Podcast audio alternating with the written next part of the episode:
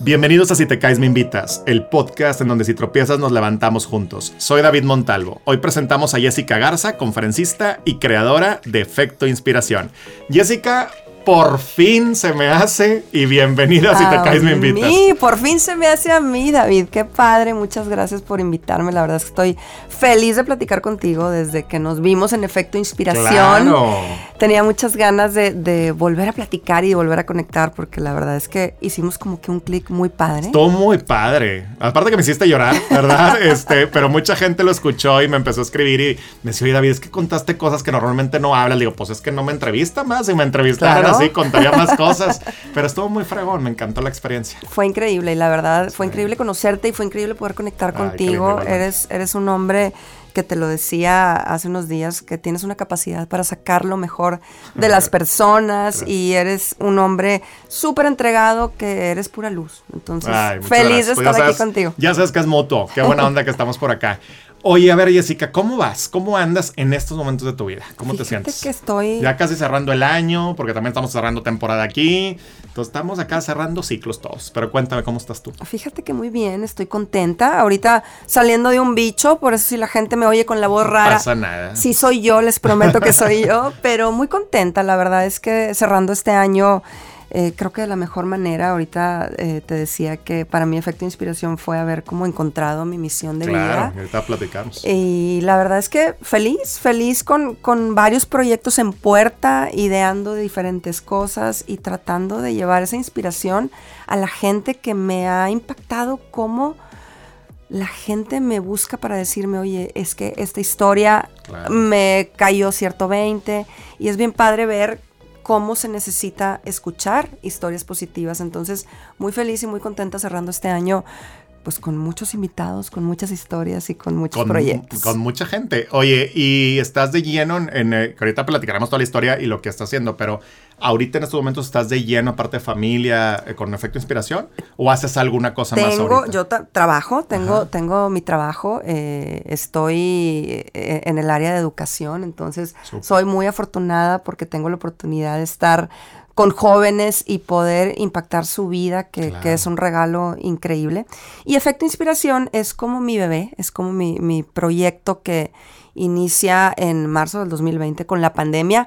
No por la pandemia, fue totalmente casualidad. O sea, tú ya lo traías programado. Yo ya lo traía eh, planeado. Eh, ahorita te, cuento la historia, pero sí fue casualmente cuando arranqué, fue precisamente en marzo que fue el 17 de marzo y creo que el 18 nos mandaron a todos a la casa. Entonces fue una cosa muy, muy peculiar porque yo venía con mucha emoción de este proyecto y de repente, fíjate que no, hay que irnos todos a la casa y yo traía toda esta idea de hacer todo presencial y tenía porque idea. Aparte no podías ver a tanta, o sea, la gente de invitados así en plena pandemia. Totalmente, o sea, presenciales. Totalmente. Entonces, imagínate que mi idea de hacer todo presencial y de ir a diferentes lugares y grabar, pues bye entonces tuve que reinventarme siquiera antes de iniciar, yo creo que tenía el capítulo 1 cuando dije, híjole, tenemos que buscar la manera.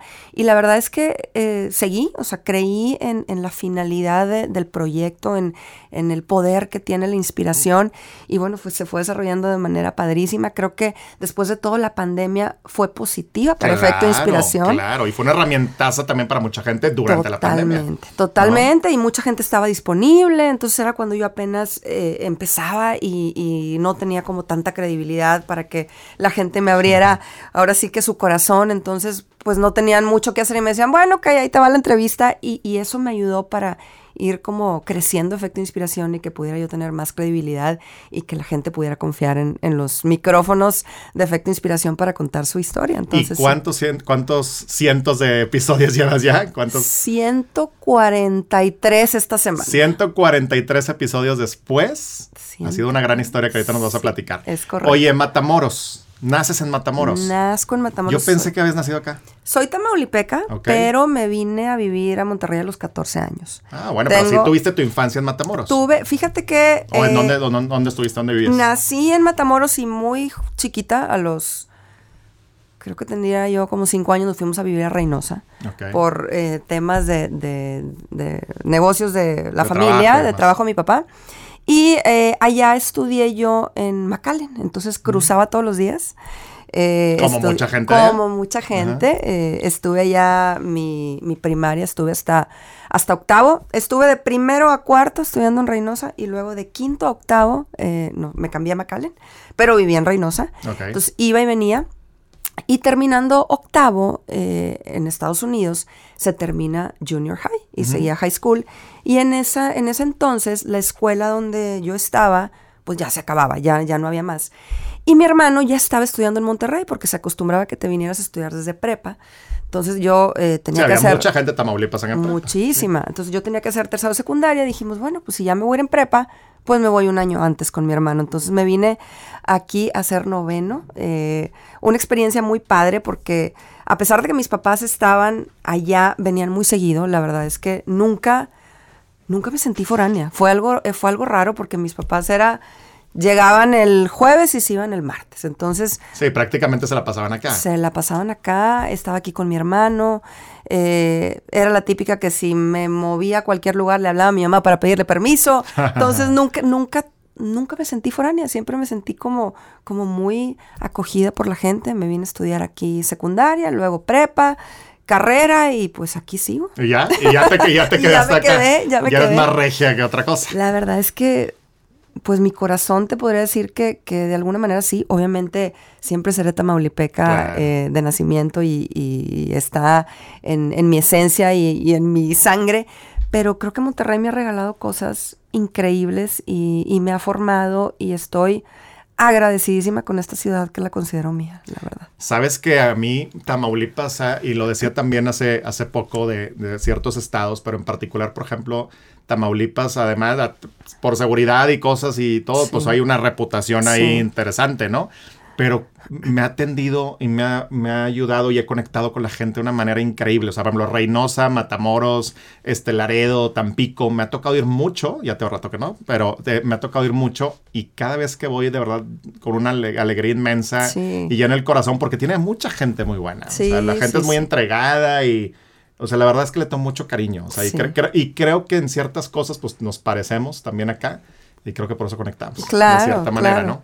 Digo, la verdad es que eh, tú conectas con cualquiera, David. Tú, no, bueno, tú eres- ya, ya te contaré los que no. Ya te contaré porque hay gente con la que no. Pero sí, la verdad es que la gente de Tamaulipas es, es gente muy alegre, gente Claro. trabajadora. Entonces, sí, sí, qué padre que, que has tenido buenas experiencias No, por muy allá. padre. Oye, y luego, bueno, es- entras que al TEC, ¿no? Entro al TEC, eh, la prepa, eh, te puedo decir que mi prepa fue normal, no, no hubo nada que, que me que me marcara. Sí, Digo, o sea, lo viste así como cualquier... normal, fue la última generación de dos años. ¿Qué soñabas en ese tiempo? ¿Qué quieres hacer? Fíjate que eh, yo me voy a regresar un poquito. Ajá. Yo, yo de, de- desde muy chica, mi mamá siempre ha sido una mujer súper altruista. Súper, súper altruista. Entonces, desde que teníamos uso de razón, eh, mis hermanos y yo, mi mamá era la típica que iba al tutelar de menores, que iba al asilo de ancianos, que iba a los basureros municipales y siempre nos llevaba. Entonces, ella cargaba con sus niños y yo soy la, la del medio. Wow, ¿qué, qué testimonio? Sí, tengo un hermano mayor, eh, luego soy yo y luego mi hermana. Entonces, ahí íbamos con ella para arriba y para abajo. Y yo estoy muy marcada o me quedé muy impactada de verla a ella en acción. O sea, vengo de una familia tradicional donde mi papá pues trabajaba y mi mamá era la que, la que se quedaba en casa, pero siempre mi mamá con esta vena social impresionante, donde ella literalmente andaba buscando a ver quién necesitaba ayuda para, para darle a mi mamá. De hecho, ahorita tiene una fundación de niños invidentes y bueno, tiene un- una labor ¿Y increíble. dónde está la fundación? En Reynosa. En Reynosa. En Reynosa. O sea, ellos viven en Reynosa. Ellos viven en McAllen, Ah, pero, y- pero están allá la en Reynosa, fundación claro. está en Reynosa. Entonces, desde muy chica eh, vi a mi mamá en estas actividades. Yo me acuerdo que yo iba al tutelar de menores teniendo seis años. Wow. Entonces, imagínate que estaba ahí con, con- con los niños que estaban presos y íbamos, por ejemplo, en Navidad y les llevábamos la cena de Navidad y les rezábamos y estábamos con ellos y yo jugaba con ellos. Entonces, para mí era como, como algo muy natural. Sí, tu normalidad era hacer esas cosas. Me acuerdo cuando iba, por ejemplo, a, a los basureros municipales, que, que cuento mucho esta experiencia porque realmente me marcó, donde yo, chiquita, veía esos cerros de basura que, digo, no sé cómo sean hoy los basureros No, pero municipales. impactante. pero ¿no? era muy impactante para mí. Entonces yo veía a mi mamá que nos decía quédense en el carro y, y la veía ahí en acción, porque estaban los niños separando la basura y ella tratando de, de ayudarles. Entonces para mí, el verla a ella creo que fue pues mi primer gran inspiración, ¿no? El, el, el, poder ver que teníamos la capacidad de hacer una diferencia en los demás, para mí fue muy, muy impactante. Entonces, así crecí. Eh, después me vengo a Monterrey te digo, mi prepa, pues normal. Eh, pero tú, ¿y tú sí querías dedicarte a algo, de, algo relacionado con esta parte social? No lo tenía claro, pero como que lo tenía en mis entrañas. O sea, lo veía y, y, sentía. Estaba en tu ADN y en tu esencia en todos lados. Totalmente. Yo de chiquita decía que quería ser Miss Universo porque yo quería cambiar al mundo siendo Miss Universo, ¿no? Entonces yo veía que las Miss Universos iban y, y hablaban con eh, líderes y conseguían cosas sociales. Yo, yo relacionaba el Miss Universo con, con temas sociales y veía a mi mamá y para mí mi mamá eh, físicamente hermosa, entonces como que todo me hacía sentido, ¿no? eh, obviamente pasa el tiempo. Y te das cuenta que no va, que no va tanto por ahí. Por supuesto, el Miss Universo este, quedó, quedó uh, al lado, pero toda esta parte social seguía, ¿no? O sea, como que siempre te digo, crecí con eso. Me vengo a Monterrey y me vengo eh, en una etapa importante de mi vida, pero pues siendo joven, ¿no? Como claro. que a lo mejor eh, teniendo todas esas enseñanzas, pero no teniéndolas tan frescas porque mi mamá ya no estaba aquí, eh, como te digo, venía muy seguido, sin embargo ya no la acompañaba a sus obras. Y bueno, me pasa la prepa, como te digo, normal, fui la última generación de dos años de prepa, eh, entro a la carrera y ahí sí te puedo decir que entré con ganas de comerme el mundo. Okay. Porque no sé, como que me entró esta parte. Eras muy amiguera, muy fiestera, era, social, etcétera, ¿o no?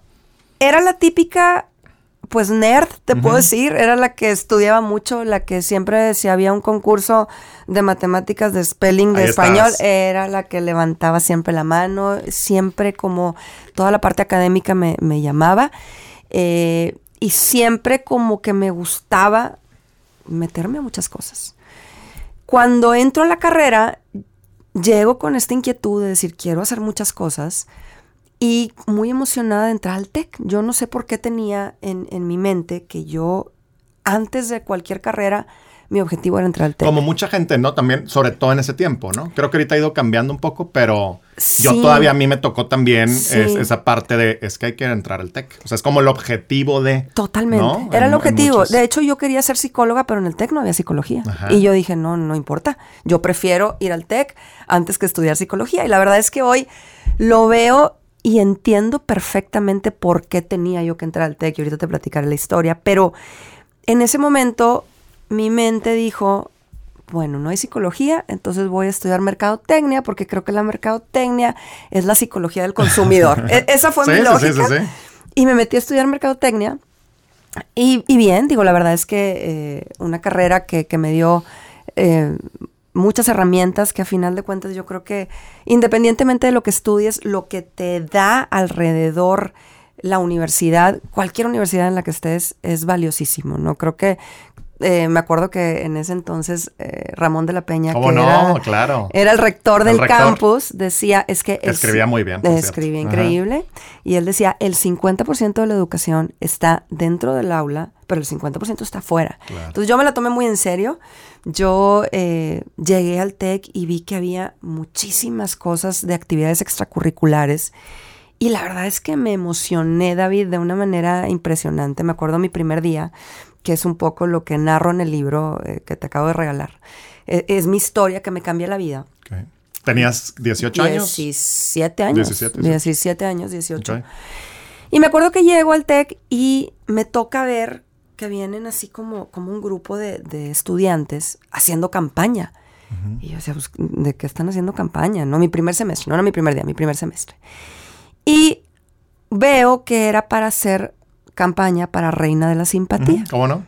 Y yo dije, ay, qué interesante, qué padre, que, que va a ser la reina. Entonces me pongo a investigar más y aquí me gusta aclararlo mucho, que me doy cuenta que desde mi perspectiva, lo que yo veía era algo como que no tenía mucho fondo. Y quiero, quiero ser muy insistente que era mi perspectiva. Sí, era tu, era tu percepción era en ese momento. mi percepción, uh -huh. no, vale no necesariamente así uh -huh. era. ¿Pero por qué? O sea, ¿pensabas que era más tema social? Eh, más tema de belleza. de belleza. Como que ya. lo veía que era más tema de belleza, uh -huh. lo veía que era más quién, quién es la más bonita, este, quién es la que la más social, la más popular. La más popular. Eh, entonces fue algo que a mí no me gustó. que a mí me incomodó, yo dije, oye, ¿sabes qué no? Es que creo que las mujeres tenemos muchísimo más que dar. O sea, creo que es una plataforma increíble. Qué padre ser reina de tu, de tu institución, representarla, pero con cosas que puedan realmente poner a la mujer como, como un actor principal, ¿no? Donde podamos hacer cosas, donde podamos ahora sí que contribuir, donde podamos demostrar que la mujer tiene una sensibilidad única para hacer cosas increíbles, ¿no? Entonces, me incomodó lo que vi y dije, ¿sabes qué? El año que entra yo me voy a lanzar de reina. O sea, estabas incomodada, pero dices... Incomodada, pero lo voy a cambiar. Entonces me voy a lanzar para cambiarlo. Total, cual intensa que soy. Es lo que te iba a decir, exactamente lo que te iba a decir. Qué necesidad, pero ahí vas. Qué necesidad, pero, ahí voy. Entonces, mujer intensa, un año estuve planeando mi campaña, qué voy a hacer, qué proyectos, a quién vamos a traer. Bueno, una campaña increíble con proyectos increíbles donde yo trabajé, soñé, se llega, llega el momento, pasa el año, llega el momento.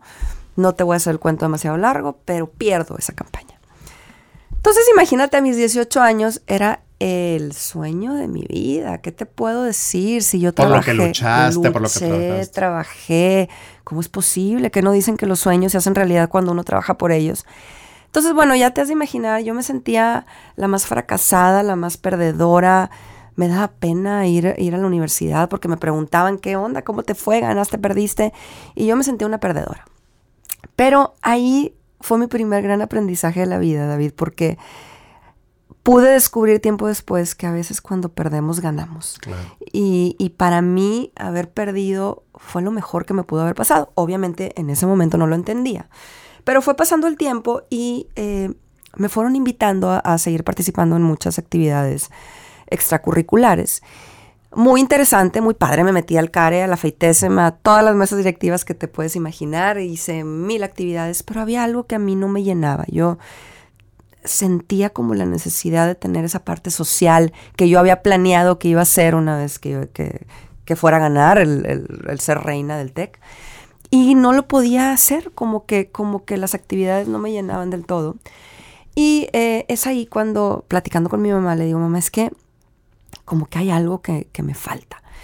Y ella... Tú seguías estudiando normal. Yo seguía estudiando normal. Esa inquietud. Traía la inquietud, seguía estudiando normal, seguía muy activa en grupos estudiantiles, pero con una necesidad de hacer algo distinto, con una necesidad de, aportar, de hacer algo social, de dejar una huella de alguna forma.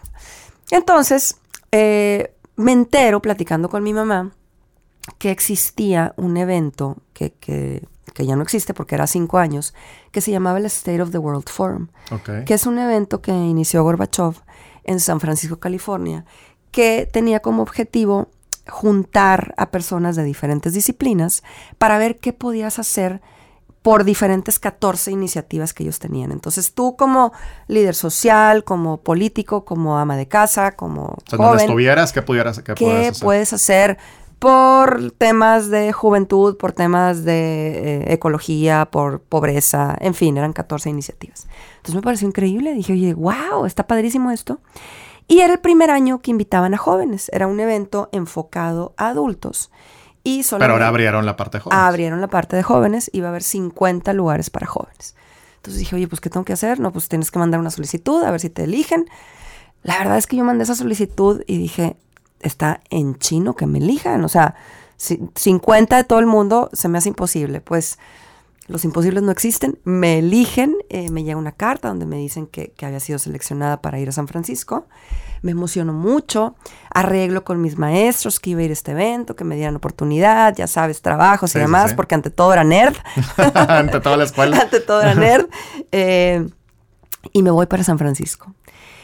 Y ahí, David, empecé a entender lo que era realmente darse a los demás y ahí empecé a entender el poder de la inspiración.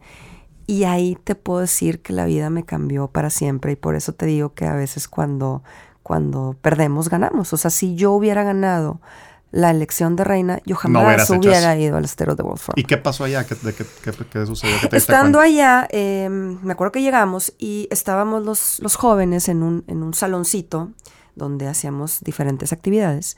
Y había eh, donde estaban todos los adultos, que eran pues las conferencias plenarias, las mesas de trabajo y de repente nos involucraban. Pero teníamos muchas actividades de nosotros.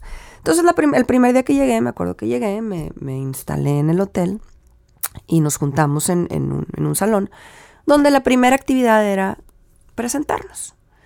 Si a ti te dicen, David, preséntate, pues sencillo. Sí, sí, sí, claro. No tiene chiste, ¿no? Y más alguien que, que le gusta hablar, que no se le dificulta. Entonces yo dije, claro, me voy a presentar. No tiene ningún, ninguna ciencia presentarme.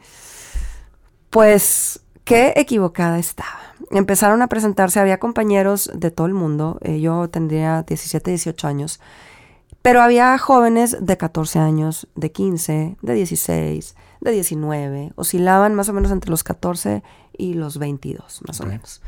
Entonces empiezan a presentarse y me acuerdo que empieza Craig Kilburger, que me... Ah, ¿cómo no? Claro. Me impactó. Me impactó. Ya llegué a escucharlo acá en Monterrey. Bueno. Ver una vez. Craig eh, en ese entonces tenía 14 años y se para con tal naturalidad y dice, hola, yo soy Craig Kilburger, tengo 14 años, soy de Canadá, tengo esta fundación que se llama Free the Children que ayuda a todos los temas de la esclavitud infantil y he juntado tal cantidad de millones de dólares y he hecho y, yo, ay, ok.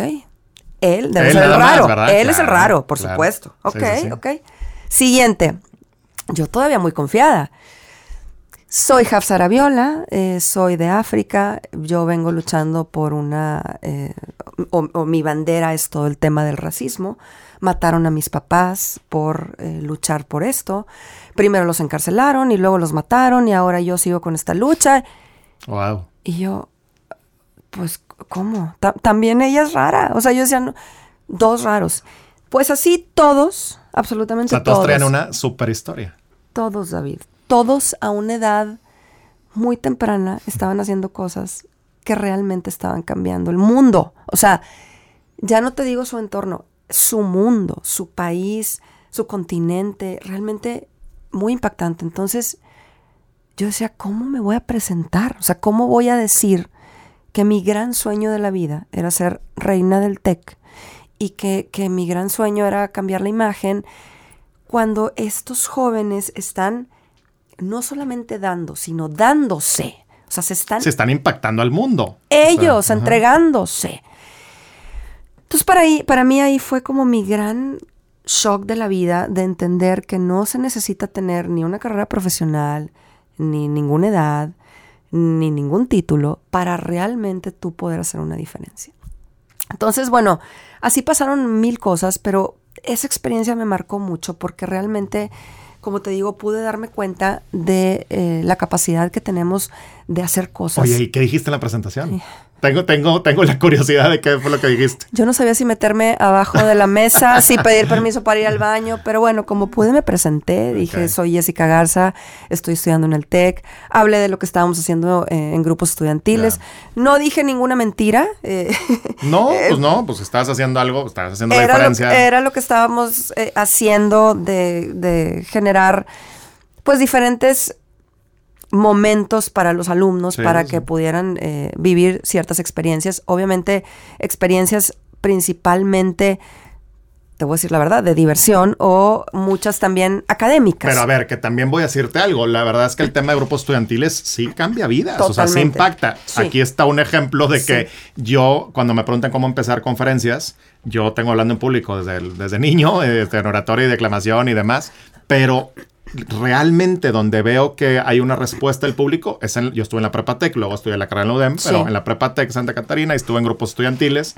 y estaba coordinando liderazgo de grupos estudiantiles y mis primeras conferencias como tal eran ahí. Totalmente. O sea, yo tenía 16 años, de ahí cuando empecé a, dar pláticas ya de una manera más formal. Me acuerdo que una vez justo, eh, no me acuerdo qué evento había, el director vino a una escuela no sé dónde. David, pues dales una plática. O sea, que para mí era, pues sí, tal. Claro. Pero mira, pues ahora, 22 años después, pues aquí estoy dedicándome a eso. Entonces, pareciera ser que no era lo mismo, pero sin duda estabas en un, en una, en, un área que, que sí ha cambiado vidas. A ver, totalmente. Y que ha hecho un chorro de diferencia. Totalmente, David. Y qué bueno que lo mencionas porque no, para nada lo quiero minimizar. Al contrario, yo hoy que, mis hijos están en el TEC, les digo, por favor, métanse a grupos estudiantiles. Y yo siempre digo que yo soy Jessica antes del TEC y Jessica después del TEC, porque todo lo que después viví, que ahorita te lo platico, fue gracias a esos grupos estudiantiles. Obviamente, lo que me tocó vivir en San Francisco tenía una profundidad que no me había tocado en ese entonces, pero que hoy te puedo decir que los grupos estudiantiles lo tienen, que hoy han migrado pero a... mucho, ¿no? O sea, yo creo que está increíble ahorita. Hoy Yo creo es que antes no, pero es muy diferente. como que antes estaba muy enfocado en la parte académica que es valiosísima y en la parte, por ejemplo, todo lo de Expotec, que era increíble, donde De ponías integración, diversión, de... muy sí, necesaria, sí. que te da también claro. muchas herramientas. Pero sí, qué bueno que lo mencionas y te lo agradezco. La verdad es que eh, grupos estudiantiles son, es una herramienta increíble. Entonces, pues así fue como me presenté, así fue lo que dije, estoy allá. ¿Y luego qué pasa? Pasa que sigue el evento y eh, nos invitan a una de las actividades que tenían que eran las mesas de trabajo. Entonces tú te podías inscribir. Había muchas mesas, muchas cosas magistrales, muchas conferencias, pero las mesas de trabajo eran eh, para un grupo pequeño de 20 personas, donde había un moderador y un experto, y tú te inscribías. Entonces, me acuerdo que había una de responsabilidad social, y yo en ese entonces no tenía ni la menor idea que era la responsabilidad social, ni la menor idea, pero se oía bonito. Entonces, me inscribí, llego a, a la mesa de trabajo y empieza, eh, ahora sí que el experto, a hablar de la responsabilidad social. Yo estaba emocionadísima. Y al final tú tenías que decir qué ibas a hacer una vez que regresaras a tu Claro. país, a qué te comprometías. Yo me comprometo a hacer este mismo evento, pero para jóvenes y en México, porque lo que yo he estado hoy viviendo me cambió la vida y quiero que a mis compañeros también les cambie la vida. Yo dije, ahorita... en- ¿Tenías idea de lo que estabas diciendo? ni la menor idea, David, ni la menor idea. O sea, obviamente en ese momento dije, alguien se va ahorita a reír, Sí, sí, sí. se me va a cuestionar. Nadie, tomaron nota. Se acaba el evento, siguieron pasando muchas cosas, me regreso yo a Monterrey. Llego yo emocionada. Ahí empiezo a entender la fuerza de la inspiración y la diferencia entre la motivación, David, porque yo siempre digo que la inspiración y la motivación son cosas diferentes. Para, la- para mí la motivación es un estado temporal, mientras que la inspiración es un efecto permanente. Totalmente de acuerdo. Y a mí ya me había inspirado, a mí el fuego que yo había sentido ya me había quemado mi alma. Y ya y no nadie había... te lo iba a quitar. Nadie. Ya no había, como dicen, ya no hay, there's no turning back. Claro. O sea, ya no había para atrás. Yo estaba enfocada en que tenía que hacer una diferencia y en lo que me había comprometido. Yo tenía que llevar este evento a México y darle a la gente de mi edad las herramientas que, que- que a mí me habían dado. Entonces llego al TEC, a grupos estudiantiles, con un director, A platicarnos a platicarle mi idea. Y empecé a contarle y a decirles que este evento y Gorbachov y lo hizo y esto y, y quiero hacer esto y quiero traer a tanta gente y bla, bla, bla. Y me dice, te volviste loca. o sea, con esas palabras me dice, te volviste loca. La perdimos, se desorbitó. No se cuenta. Me dijo, Ajá. Jessica, no, no tienes idea de lo que estás diciendo. ¿Tienes idea de lo que estás diciendo? Y yo, pues no. me dice, a ver, vamos a ubicarnos. Es un evento de Gorbachev. Si ubicas quién es Gorbachev, ¿verdad? No, pues sí. Ok. Es un evento con un presupuesto de más de un millón de dólares. ¿Por qué? Porque eh, la gente que iba había que becarlas, ¿no? Eh, porque eh, es gente de todo el mundo y teníamos que eh, tener como esta parte de asegurarnos que pudieran venir, ayudarles con, con una parte, entonces el presupuesto era altísimo. Los conferencistas eran más de 110 conferencistas los que teníamos que traer para poder cubrir todo el con todas las mesas de trabajo, todo el evento, o sea, toda la mecánica como la tenían era una cosa enorme. O sea, era, era un evento pues monumental. Si no era el congreso de Mercaltec. No, Con todo con respeto. todo respeto. La verdad, pues Con- no era lo mismo. No, eh. Imagínate, Sí. o sea, y esto vaya que hacer un congreso es una friega. totalmente, esto todos los co-chairs eran premios Nobel de la Paz, sí. entonces me decía este director que hoy lo entiendo porque mucha gente me dice, ¿cómo es posible que te haya dicho eso? La verdad es que hoy lo entiendo, me estaba cuidando, a final de cuentas me estaba cuidando y me dice, ¿sabes qué, Jessica? Estás loca, o sea, eso no, no, no, lleva mejor a compañeros tuyos el año que entra Al, al mismo evento. al mismo evento y, y trata de hacer cosas, pero, pero eso que estás queriendo hacer es imposible. Para no hacerte el cuento largo, me convence que es imposible. Eh, pasa un mes, yo la verdad me sentía triste porque, como te dije, el fuego ya me había quemado y yo me sentía incómoda. O sea, Yo decía, ¿cómo, cómo? Es que no lo puedes apagar. No lo podía apagar, pero, pero me estaban echando agua y apagaban tantito y luego quedaba la chispa y se prendía. Pero así pasó un mes hasta que llegó la señal que estaba yo esperando y yo siempre digo que Dios nos habla mediante señales Totalmente. y en lo que cada quien creamos la vida, el universo. Yo, yo de manera particular creo en Dios y creo que, que nos va marcando el camino que debemos de seguir. Y llego a mi casa del TEC y en el correo había una carta. Entonces veo que es una carta del State of the World Forum. Abro esa carta y esa carta decía a lo que yo me había comprometido en esa mesa de trabajo, David. Mira, puse chinito. Me acuerdo y me dan ganas de llorar. Sí, claro. La verdad es que fue. Imagínate, abro esa carta, la leo y yo era un mar de lágrimas porque dije, ¿cómo es posible que después de escuchar historias donde les matan a sus papás por, por su lucha, donde se olvidan de ser niños por ayudar a otros, donde tienen miles de obstáculos y siguen adelante, y yo al primer obstáculo dije que no. Yo al primer obstáculo dije, Me rendí. me rendí. No te puedo explicar qué sucedió en mí, que el la chispa se incendió. O sea, mi, mi cuerpo se incendió. Yo dije, nadie me va a parar. Nadie me va a parar. Yo lo quiero hacer en el TEC. Quisiera hacerlo en el TEC, pero lo voy a hacer porque esta señal que me están mandando Dios es lo que yo necesitaba para entender que este es mi misión ahorita, que este es el propósito que yo debo cumplir.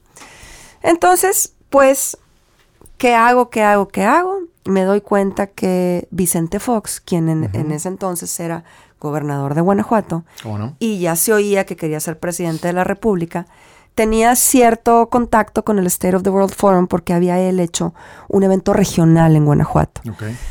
Entonces dije, a ver, Vicente Fox quiere, esa fue mi lógica, Vicente Fox quiere ser presidente de la República, está en campaña, no me va a decir que no. Entonces, Sí, pues le interesaba también la exposición y todo esto, ¿ah? me, Entonces, exactamente, entonces dije, ¿qué voy a hacer? Me fui a Guanajuato, saqué una cita, me dieron cita, me voy para allá, me recibe, platico con él, le cuento mi experiencia y le digo, quiero hacer este evento pero en Monterrey para jóvenes. Le platico todo lo que había sucedido y él con sus botas así gigantes. Con su hebilla, con sus su botas, hebilla, ¿no? el sombrero, todo. Sí, claro que sí, cómo no. Y, y yo, yo no, yo no entendía qué estaba sucediendo, David, porque era como una película, o sea, había una cantidad de medios de comunicación afuera, como que acaba de terminar una rueda de prensa. O sea, era una locura y, y estaba yo en una, en, una, en una sala de juntas. Y bueno, ya termina lo que estaba haciendo, me recibe, le platico, me dijo, sí, claro que sí, cómo no, permíteme. Y en ese momento agarra el teléfono, no celular, teléfono, Ajá. y le marca así, ting, ting, como era antes el teléfono, a Jim Garrison, que era el presidente ejecutivo del State of the World Forum.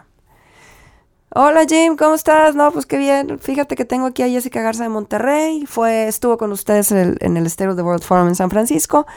Vivió esto y quiere hacer este mismo evento para jóvenes. Con la novedad. Con de la que novedad hacer- de que quiere hacer un de que esta mucha- muchachita de 18 Ajá. años quiere hacer esto. Y él, a mí me llamó la atención porque dije, ¿en qué momento la gente aquí se va a reír de mí? O sea, era increíble. O sea, como que la gente que estaba dentro de la organización sabía que los sueños son para hacerse realidad, ¿no? Entonces, fue la primera vez que me ponen en el mapa del State of the World Forum. Me dan un contacto, entonces empiezo yo a trabajar con este contacto eh, y empiezo como a, a poder organizar lo que yo ideaba como el State of the World Forum for Emerging Leaders, o sea, para líderes emergentes. Y empiezo a juntar un grupo de jóvenes de grupos estudiantiles, precisamente. Ya en Monterrey. Ya en Monterrey, ya me regreso, eh, empiezo. Y eh, el doctor Rangel, que era el, Claro. el rector del sistema TEC, pues o- escucha que hay una huerquita loca, una niña loca que, que está queriendo revolucionar y que fue con Fox y que está juntando a sus compañeros. Entonces me dice, a ver, ven para acá, me habla. ¿Qué, qué estás haciendo? Y yo, pues ya le expliqué, le dije, es que yo quiero hacer esto, primero me dijeron que no, pero tal y tal y tal, y este es mi sueño y esta es mi idea, y yo quiero que la gente entienda el potencial que tenemos para hacer una diferencia, que pueda ver las mejores prácticas que se llevan a cabo en otros países, que podamos inspirarnos. Total, me escucha y me dice, está bien hazlo aquí. Yo creo que yo creo, que, de la necedad, de la necedad que dijo esta niña, déjame protegerla y se lo agradezco enormemente. Entonces me abre las puertas del TEC para poder hacerlo eh, ahí. Empiezo a trabajar. Entonces, para ya no extenderme más, eh, el evento se llevó a cabo. Eh, juntamos más de un millón de dólares, trajimos a más de 110 conferencistas. Eh, entre ellos cuatro premios Nobel de la Paz. Vinieron 600 jóvenes de 45 países. Y el evento fue catalogado como el evento estelar del año en México. Y lo más increíble de todo es que eh, el eslogan del evento en, del State of the World Forum era Turning Conversations That Matter into Actions That Make a Difference.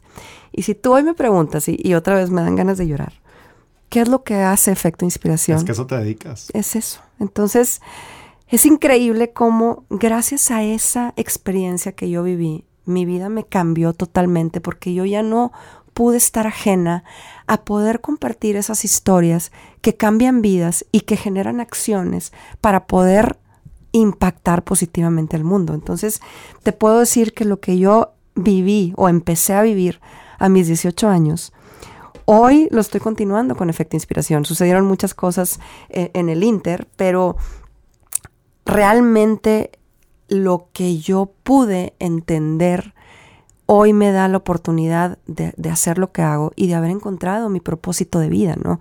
Mucha gente me pregunta, es que ¿cómo se encuentra el propósito de vida? Y la verdad es que ojalá hubiera un manual. Sí, el 1, 2, 3, ¿no? No lo hay, pero lo que sí te puedo decir es que la vida es muy sabia y la vida nos va hablando mediante señales que nos van acercando precisamente a eso para lo que nacimos. Y nos van acercando y si estamos nosotros atentos a las señales, podemos encontrar nuestro propósito. Entonces, pues bueno, a grandes rasgos, esa, esa es mi historia de vida. Oye, y luego te casas, hijos, etcétera. ¿Y en qué momento aparece efecto inspiración? Fíjate que esa es, es, una pregunta muy interesante porque eh, después de, que termina el, el State of the World Forum, la iniciativa de jóvenes la mandan a Monterrey. O sea, el State of the World Forum dice, wow, ¿qué, es esto? ¿Qué es este poder que tiene México? Imagínate qué, hermoso. ¿Qué es este poder que tiene México? ¿Qué es este poder que tienen los jóvenes de México? ¿Qué es este poder que tiene el tecnológico? Y nos piden eh, que la iniciativa que se llamaba Emerging Leaders Program la manejáramos aquí en Monterrey. Entonces estuvimos dos años con esta iniciativa, eh, padrísimo. Después de eso, e, el, el, el State of the World Forum era un evento a cinco años, entonces se termina, yo me caso, eh, me voy a vivir a Celaya, Guanajuato. Imagínate tú. A Celaya. a Celaya, Guanajuato, que fue para mí muy difícil porque venía pues yo de, mucha actividad, de, dar muchas pláticas, de estar muy, muy activa en temas de participación ciudadana, en temas de juventud. Y de repente eh, a mi esposo le dicen, oye, ¿sabes qué? Pues sorpresa. Él trabajaba en, General Electric en ese momento y nos vamos a, a Celaya, Guanajuato. ¿Cuánto estuvieron allá? Mira, la realidad es que 10 meses, pero para mí fue mucho tiempo. Para como 10 años. Me, da risa porque, digo, realmente eh, fue eh, un momento padre para, para pues estar... diferente también. Diferente, pero, pero difícil en el sentido de que venía yo de actividad, actividad, actividad, actividad y de repente detente porque te vas a Celaya y porque era una, una manera distinta de, cómo se manejaba allá eh, las cosas. Intenté mm, buscar trabajo, no lo logré, pero Celaya me regaló la oportunidad de escribir mi libro. Entonces, estoy pues súper... mucho a Celaya. Estoy súper agradecida de Celaya. Volvemos a lo mismo, todo es perfecto y todo sucede para algo. Y el haberme ido a Celaya sucedió para que yo pudiera escribir, ¿no? Entonces, estando allá pude escribir esta historia porque mucha gente me, invitaba a dar conferencias y yo decía, oye, qué padre que se pueda quedar este testimonio plasmado, en un libro. Entonces, estando allá, escribo mi libro. Atrévete. Atrévete. Eh, nos embarazamos allá, nos regresamos a Monterrey y eh, regreso a Monterrey y empiezo con toda esta parte de la editorial. En ese entonces para publicar un libro tú tenías que tener una editorial. Sí, es, sí, sí, es- sí, es sí. distinto ahora, como que ahora Sí, ahorita ya es bien fácil, ¿no? Les digo, ahorita ya puedes subir a Amazon cualquier cosa y con todo respeto. Claro. Pero ya ese es el libro. Cuando teníamos, bueno, en mi caso también 17 años y quería publicar un libro, era... Era muy Era un viaje que había que hacer. totalmente, era todo un Entonces viaje. empezaste Entonces, para... Buscaste editorial busqué para... editorial, mandé, eh, mandé mi, Te dijeron mi mil, mil gente que no. Ocho mil, no mil, ocho mil gente que claro. no. Este, obviamente. Ahí todavía tengo algunas cartas que me dijeron que no en algún momento. Sí, sí, sí. Y es muy frustrante porque, Sí, claro. porque pues tú estás como con toda esta emoción.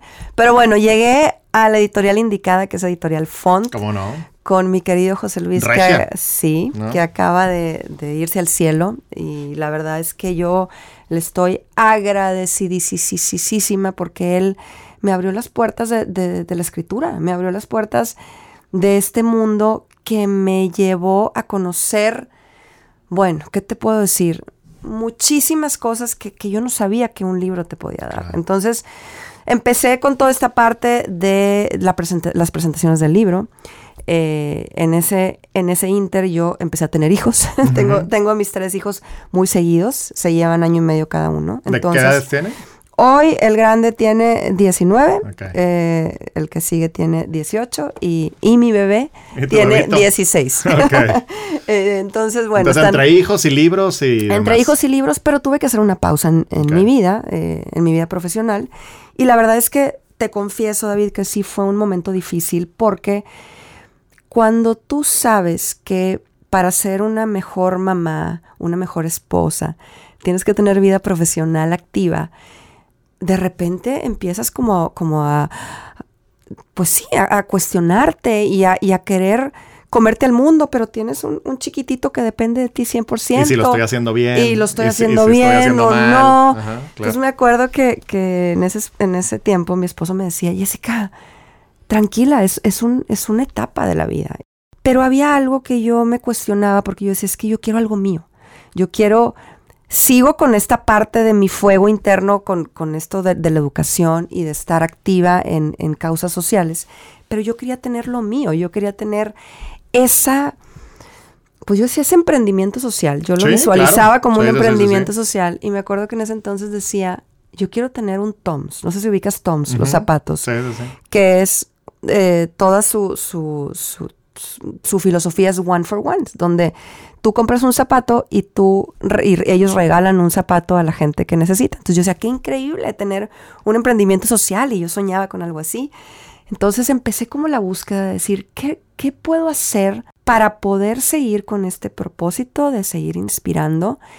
Y para poder seguir con, con esto de, de- compartir, de ayudar, de impactar. Y empecé como esta búsqueda pro- eh, interna. Me acuerdo que me fui a Chiapas. Increíble, un viaje increíble porque yo decía, bueno, quiero hacer algo con artesanos mexicanos. Increíble, chapas. Padrísimo, viví una experiencia, híjole, de verdad que un gran regalo de vida. Pero bueno, no se hizo. eh, yo quería como ver qué podía hacer con artesanos, por X o Y no se hizo. Y en el Inter, que seguía yo con mi búsqueda, empezó a nacer el mundo de los podcasts.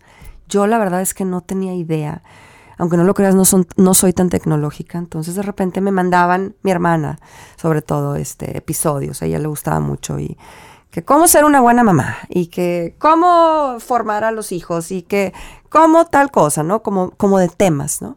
Entonces me acuerdo que me Pero los tú no estabas en ese mundo. O sea, no Cero, tenías idea. no tenía idea. No sabía escuchar podcast. O sea, a mí me mandaban, entonces yo me sentaba, muy bien, me quedaba tranquilita, sentadita con mi teléfono escuchando cuando esa no es la magia del podcast. Eh, y empezaba a escuchar y yo decía, ¿por qué no le está preguntando esto? ¿Por qué no le, Le pregunto esto? Ah, pregunta. sí, o sea, ¿qué onda? No, no, no, pero yo no quiero saber el tema, yo quiero saber la historia de la persona. Empezaba con eso porque muchos de los podcasts que me mandaban eran sobre temas y yo decía, Los tres puntos, los sí, que yo también soy medio. que. No me gusta eso. digo, lo respeto. Sí, no, y- no, no, ya sé, pero hay de estilos y formas, ¿no? Pero- Totalmente. Entonces yo decía, pues es que eso lo puedo googlear. O sea, yo me puedo Mm, meter a. Google y eso lo puedo encontrar. Yo quiero saber tú qué sentiste, a ti qué te pasó, tú qué aprendiste, tú qué viviste. ¿Cuál fue tu caída? ¿no? Exactamente, exactamente. Entonces, ahí empezaba y empezaba y empezaba y empezaba y dije, oye, si tantas preguntas tengo, ¿por qué no lo hago yo? Entonces dije, ay, voy a hacer un podcast. random, así de repente, sin entender que eso era mi misión. Y dije, bueno, ¿y ahora qué hago? Yo, yo necesito un lugar donde pueda ¿Dónde hacerlo? donde pueda hacerlo, porque yo sé que muchos podcasts se pueden hacer en, en- en tu casa, pero yo no quería eso. Yo sé, yo no me imagino que mi invitado llegue a mi casa. O sea, yo quiero un lugar profesional. Y en ese momento, eh, Diego Choa, que es amigo de la familia, que es el director de Imagen Radio, a quien le voy a estar agradecida siempre, siempre, hasta el día que me muera. Eh, pues yo decía, le voy a, lo voy a buscar, porque él está en los medios de comunicación para que me diga ¿Cómo le hago? ¿Por dónde me ¿Cómo- voy o qué? ¿Cómo se come esto? O sea, ¿qué es un micrófono? ¿Qué es lo del ecualizador? ¿Qué, qué es esto? No tengo ni la menor idea. ¿Qué, qué es una cabina? Total, eh, le escribo, le digo, oye Diego, este, quiero ver si me puedes recibir. Claro que sí, Jessica. Era, me acuerdo que era un viernes y me dice, vente, era, vente el lunes. Total, llegó el lunes muy puntual a las oficinas de imagen que están ahí en Valle Oriente, donde, Sí, sí, sí. donde te entrevisté. Me. Ajá. Y le platico mi idea, le digo, ¿sabes qué, Diego? Fíjate que quiero hacer esto. Quiero poder compartir estas historias que puedan convertirse en acción, que puedan realmente ser un atajo en la vida de alguien más. Total, yo ya tenía como todo, todo en mi cabeza. Le dije, pero la verdad es que necesito una cabina, no tengo la menor idea dónde, dime, dónde rento. Sí, Yo ¿cómo funciona ¿cómo este, este funciona? mundo? Le digo, porque la verdad es que yo no tengo, obviamente esto no, no da nada, digo, y en ese entonces Sí, apenas sí, iba sí. empezando, pero ahorita tampoco me da nada.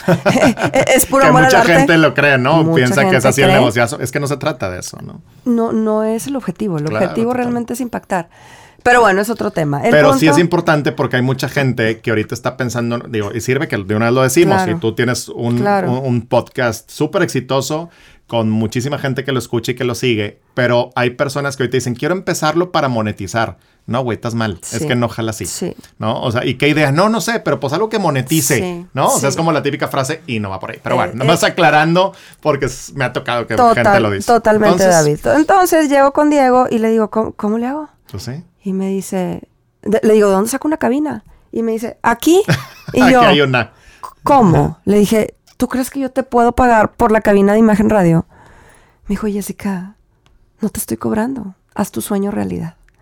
Y mira, Wow. se me vuelve a quebrar la voz porque la verdad, yo siempre digo que Diego fue la primera persona que creyó en mí con hechos. O sea, cuando yo platicaba, todo el mundo me decía, qué padre, qué bonito, sí, increíble, te va a salir muy bien, te Sí, las apoyo. porras, sí. Lo cual es muy necesario, no, no, no, no lo, no lo quito. Pero Diego fue la primera persona que con hechos me dijo, haz tu sueño realidad. Y yo eso nunca lo voy a olvidar.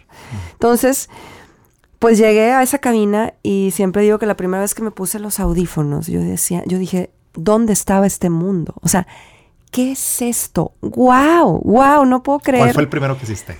Nayeli. Nayeli. Nayeli Pérez Negrón. Un abrazo, le mandamos a Nayeli. Pronto sí. estará acá, pronto. La tienes que invitar. Sí, la voy a invitar. Es ya la, he tenido todo el tiempo y va, va a estar. Nada más que estaba planeando unas cosas para que estuviera. Entonces, Es sí. mi madrina, Nayeli Pérez Fue la Negrón primera. Es mi madrina y la verdad es que increíble. Fue un episodio que, que hasta el día de hoy lo recuerdo con muchísimo cariño, como todos. Créeme Claro, que claro. los 143 episodios para mí, David, han sido el regalo más grande que me ha podido dar la vida porque me da la oportunidad de abrazar distintas realidades. Y eso no tiene ¿no? precio, David. El poder yo sentarme contigo, como cuando fue tu historia, que me platicaste de todo lo que, de Patch Adams y todo lo Sí, que a sí, ti sí, te había inspirado. Fue increíble poder abrazar tu, tu, tu realidad y poder yo aprender de tu realidad. Y con Que eso... normalmente, perdóname, que normalmente no nos metemos a conocer esas historias. Totalmente. Sabemos, como decías ahorita, vemos a lo mejor la parte de la, de la figura, la imagen pública o la figura pública o la carrera o, ay, mira qué buena onda que ha ganado tantos premios o tantos reconocimientos. Pero ya cuando te sientas para saber qué le duele al otro o Exactamente. qué, o qué le, o qué le hace vibrar o qué le hace sentir. ¿no? Exactamente. Y esa es la parte donde realmente uno crece. Claro. Y donde está el atajo para la vida de otras personas, ¿no? Entonces, para mí, eh, Efecto Inspiración es, es la continuación de, de ese Turning Conversations That Matter into Actions That Make a Difference. Y es el haber encontrado ese propósito de vida que, me, que hoy me mantiene viva. Pero ¿cómo le haces, hablando de eso, cómo le haces para que continúe ese propósito de vida? O sea, porque llevas 143 y yo te dije ahorita, bueno, ¿y cuántas temporadas has hecho? ¿Cuántas vacaciones has tomado? ¿Qué tan loca estás? ¿Qué tan loca estás? Llevas cuatro meses sin hacer nada, como aquí en, en, este podcast en algún momento. Y me dices que no, o sea, que no has parado. ¿Qué es lo que te ha sostenido para, para continuar? Fíjate que es increíble los comentarios que recibo, David. Creo Ah. que cuando, cuando la gente que, que estamos en redes dice, es que mi familia, mi familia de Instagram, y mi-". Sí. yo al principio decía, ay, qué ridículo es. Claro, claro, claro, claro. Qué ridículo es. Y realmente sí se vuelve una familia y sí se vuelve una comunidad. Y cuando tú recibes por parte de ellos mensajes como por ejemplo, que te dicen, no sé, entrevisté a Adriana Castro de Alverde, que ¿Cómo no? ella eh, tiene Fundacionales, su hijo... ¿Quieres eh, escribir el prólogo de mi libro Los elefantes Ay? Adriana, guau. Bueno, Adriana lo Sí, sí, sí. máximo, Yo eh, la amo, la adoro y demás. También le debo muchas cosas a Adriana. Adriana tiene una historia increíble, pero bueno, cuando yo la entrevisté que, que su hijo murió y ella Ale. donó los órganos de su hijo y cuenta su historia, fue el primer gran trancazo que me dio mi familia de Instagram. Me escribió una persona y me dijo, Jessica, quiero que sepas que tengo a un familiar con muerte cerebral. A ver si no lloro con lo que te voy a decir. Y después de escuchar la entrevista que le hiciste a Adriana, hemos tomado la decisión de donar sus órganos. Wow. ¿Cómo paro, David? ¿Cómo paro? O sea, cuando yo, y, y como esa te puedo, mira, me pongo, me pongo chinita, porque como esa te puedo platicar N de gente que me ha dicho, gracias a, a ti o a, o a lo que estás haciendo lo en que efecto ins- eh, inspiración, pude superar mi cáncer. O me acompañaste en este momento de lucha. O pude hacer mi sueño realidad. Puse mi negocio. Tomé Entonces, una decisión. Tomé X decisión. ¿Cómo paro? Eso es lo que me- eso es lo que me mantiene. Entonces, cuando sí, claro que me canso, porque aunque uno esté haciendo lo que le apasiona y aunque uno esté haciendo eso que te hace vibrar, hay días malos en lo que te hace vibrar y hay días en donde quieres tirar la toalla y en donde es muchísimo trabajo y en donde tienes que estar vigente y en donde yo siempre digo, tú me entenderás, que el entrevistar es un acto de humildad diario, porque Total. no se trata de ti, se trata de que tú hagas brillar al otro, ¿no? Entonces, es, es todo el tiempo estar aprendiendo, todo el tiempo estar recordándote que hay que ser humildes, todo el tiempo estar recordándote que hay brillo en, en las demás personas y estar, pero también estar muy esperanzada en decir, hay tantas historias que desgraciadamente no están visibles porque Que están por descubrirse todavía, ¿no? y a veces los medios de comunicación, desgraciadamente, solamente hablan de mataron, secuestraron, eh, violaron. Y Bad Bunny y así, ¿no? O sea, por ejemplo. sí, la verdad sí. Y, y cuando oyes historias de personas que se están entregando, Sí. que se están dando, dices tú, es que, ¿cómo, cómo parar? ¿Qué es lo que más te ha costado? Es una buena pregunta. Yo creo que soy súper intensa y el, el no repetir invitados y el estar todo el tiempo en la búsqueda de historias es complicado. Por Creo, eh, supuesto que es complicado. es Muy. complicado, sí. Ajá. Entonces creo que creo que esa es una parte difícil, pero a la vez es una parte que me emociona. ¿Lo haces tú? Lo hago yo. Es que es que eso es, eso es el- el- Porque la gente que- cree que tienes como 15 personas trabajando para ti todos los días. Exactamente, David. Y si supieran que yo entrevisto, que yo investigo, que yo edito, tengo una persona que, que- que me ayuda Sí, con, sí, sí, claro, con claro. la parte técnica, pero yo escucho todo el podcast y yo digo, a ver, hay que quitarle aquí, hay que no, ponerle aquí, esto sí. sí. Eh, O sea, yo manejo las redes sociales, yo hago todo, porque como bien lo dijiste ahorita, pues esto no es un negocio. Ojalá algún día lo sea, ojalá algún día me dé para poder siquiera eh, poder, ah, ah, no sé, contratar a alguien que me pueda ayudar, porque a veces es muy cansado, pero la verdad es que no es mi objetivo. Mi objetivo es realmente poder llevar historias que puedan inspirar y que puedan dejar una huella y poder hacer esos cambios donde alguien me pueda escribir y me diga, gracias a esa historia, te puedo decir que voy a donar los órganos No, de mi familia. Entonces, Así ha sido, la verdad es que este, este camino que amo, agradezco, bendigo todos los días. Y, ¿Te, y- ¿Te has quebrado en alguno? Fíjate o sea, que quebrado es- de que realmente, porque a ver, yo también igual que tú, de repente se nos quiebra la voz o, o queremos llorar o nos pega más, ¿no? Pero uno donde digas, híjole, fue... Fíjate que es, al- es una pregunta que me hacen muy seguido, David, y no entiendo. La verdad es que no sé de dónde. Bueno, sí sé, viene de Dios, pero cuando yo entro a la cabina, yo me transformo. Sí, sí, sí.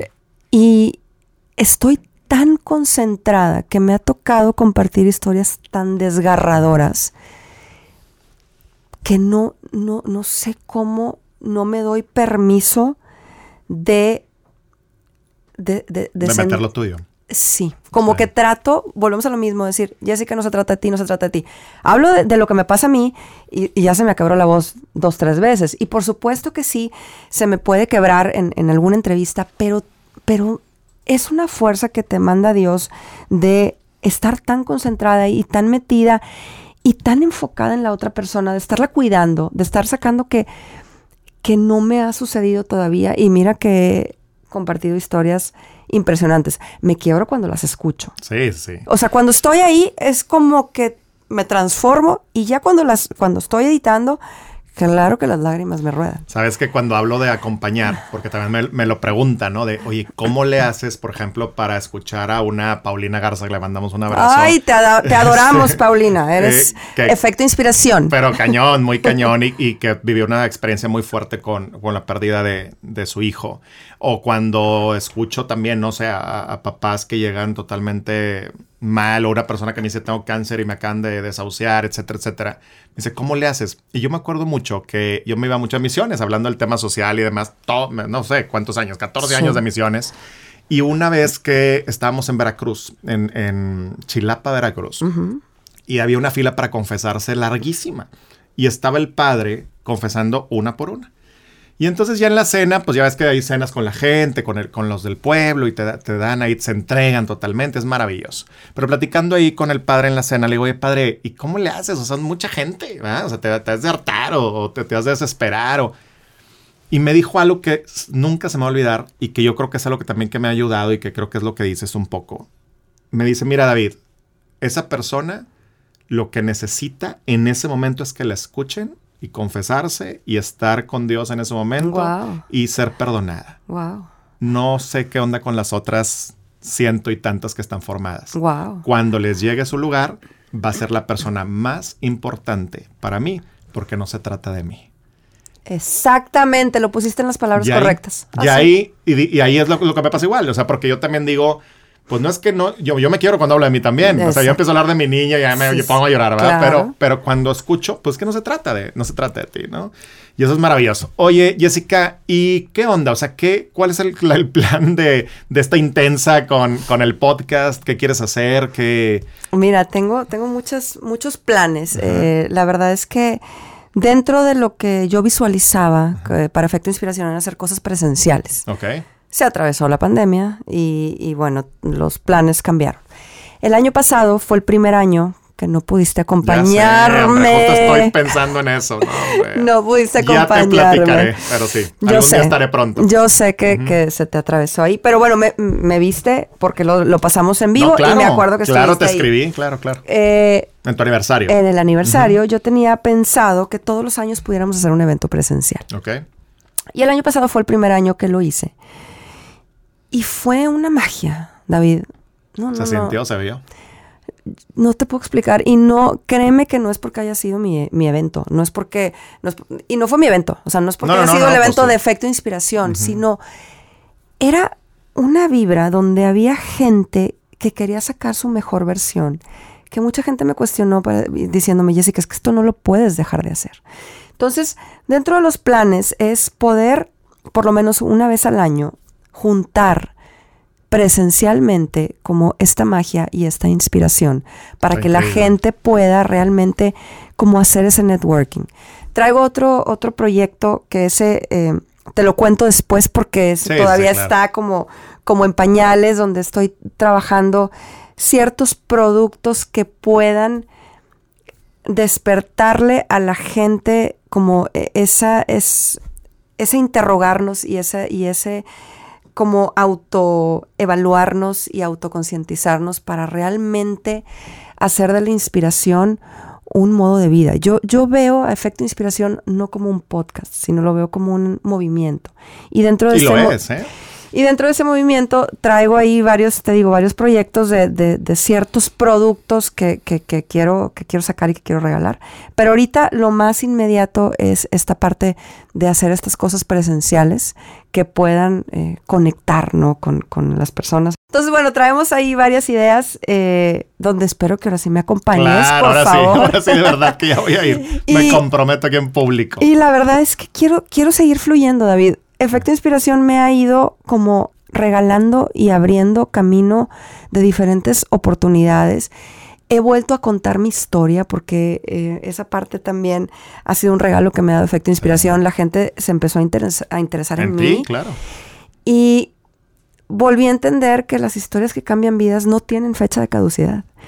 Y volví a entender que eh, la historia que empezó cuando yo tenía 18 años está más vigente que nunca y que también es importante que yo me abra y que yo pueda compartirla y que si alguien puede sentirse identificado, pues esté al servicio de los demás, ¿no? Entonces, traigo ese plan, todo el plan que traemos de, de, eh, la parte social, que queremos involucrarnos con causas, mil cosas. Lo que pasa es que hay veces que eh, el tema de, que es una realidad, que es por amor al arte, a veces nos hace tener que Sí, que tomar ciertas decisiones. ciertas que- decisiones que... podemos hacer y que no podemos hacer. Jessica, después de todo lo que nos has compartido, ¿qué herramienta? Yo sé que has, has vivido tanta cosa y conoces tantos libros, tantas historias.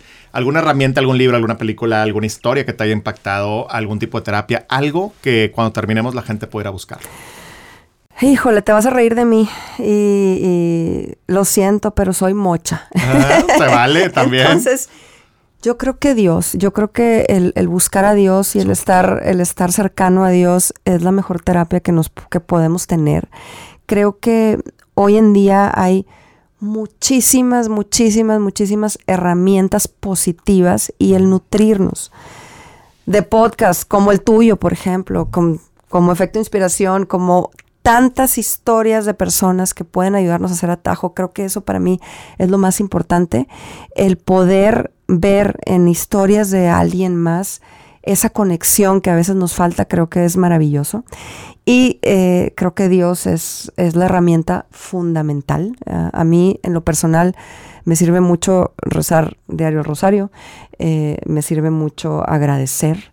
Eh, y me, soy súper mariana, me sirve mucho estar pues cerca de la Virgen, eh, cerca de... Oye, te voy a invitar a mi, a mi programa en Guadalupe Radio. Un programa todos los días, de las mañanas. me y- y, vamos por ahí. Entonces, Tú ese también- es- ese es otro tema. Tú también eres de los míos Sí. entonces. Eres- ese es otro tema, pero sí, sí. la verdad es que Pero creo que. Dios, Dios es la herramienta más, más importante y el estar siempre cercanos. Obviamente todos tenemos momentos de más cercanía y de menos donde a lo mejor le reclamamos cosas o nos enojamos o pero creo que a final de cuentas es la herramienta que necesitamos todos para poder realmente florecer. Tus redes sociales, ¿dónde te puede encontrar la gente? Y los de Efecto Inspiración también. Sí, eh, efecto inspiración, ahí subo todo, ahí estoy en... Así en es, Efecto Inspiración, Efecto ¿verdad? Tal cual. inspiración tal cual. En Instagram, Facebook, YouTube, Spotify, por ahí. Ahí están platicamos. todos los episodios. Ahí están todos los episodios, Ok. desde el 1 hasta el 143, que fue esta semana. Ahí está el mío. Ahí está el también. de David, que de Claro. verdad no es porque esté yo aquí, pero es una joya, porque David nos habla de esta manera que él tiene de cómo descubrió, que me encantó esa frase, fíjate que no se me olvida cómo descubrió que él brilla más cuando, cuando escucha y cuando está en silencio. Nos habla de toda esta parte de su vida como eh, conferencista, de todos los descubrimientos, lo que lo que hay detrás. Y la verdad es que no se lo pierdan. Es un episodio que fue muy escuchado. Me escribieron muchísimo para decirme gracias porque Yo lo sigo compartiendo eh, también a mucha gente. la verdad es que a veces, tú lo dijiste muy bien, ve la persona que, que está afuera, la puntita del iceberg, que es el éxito, que es lo que brilla, pero lo que hay abajo es lo que realmente hace a la persona que, que- que eres, ¿no? y lo que es Entonces, más importante. y es lo que es más importante. Y David ahí, de manera hermosa nos habla de quién es. Así pues que gracias a ti, gracias a que me sacaste ahí hasta lo que no quería decir, pero muchas gracias. Si fueras a ponerle título al episodio del podcast de tu vida, ¿cuál sería? Efecto inspiración. Creo que eh, para mí la palabra inspiración tiene un poder impresionante por lo que te decía, porque una vez que, que tú te inspiras, hay fuego. Y, y creo que eh, mi vida y mi propósito, todo tiene que ver con inspirar. Entonces, lo titularía Efecto Inspiración como un recordatorio de que es lo que tengo que seguir haciendo para poder llevar luz a los demás y para poder llevar un poco de esperanza a otros. ¿Qué le dirías a esa Jessica de 18 años que estaba ahí con nervios de presentarse porque aparentemente no había hecho tantas cosas como los demás? ¿Qué le dirías ahorita? Le diría que siga soñando en grande, le diría que, que, que sí tenga miedo, pero que se mueva con ese miedo, porque la verdad es que es, yo creo que es mentira cuando decimos no tengas miedo, creo que todos en algún momento eh, tenemos miedo y creo que el miedo es el termómetro de que las cosas nos importan, entonces le, le diría, sigue con miedo avanzando, no dejes nunca de soñar, no dejes de confiar en ti y piensa que todo lo que te ha sucedido tiene un para qué.